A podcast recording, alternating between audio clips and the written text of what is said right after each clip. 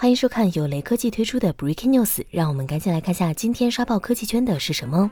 根据外媒 Video Cards 的消息，更生 Phoenix 系列 RTX 3090显卡的包装和参数信息已经流出。据介绍，RTX 3090和 RTX 3080都搭载了 GA 102 GPU，采用三风扇散热。需要注意的是，显卡的 PCB 比散热模块短得多，第三个风扇起到出风的效果。RTX 3090拥有5248 CUDA 内核。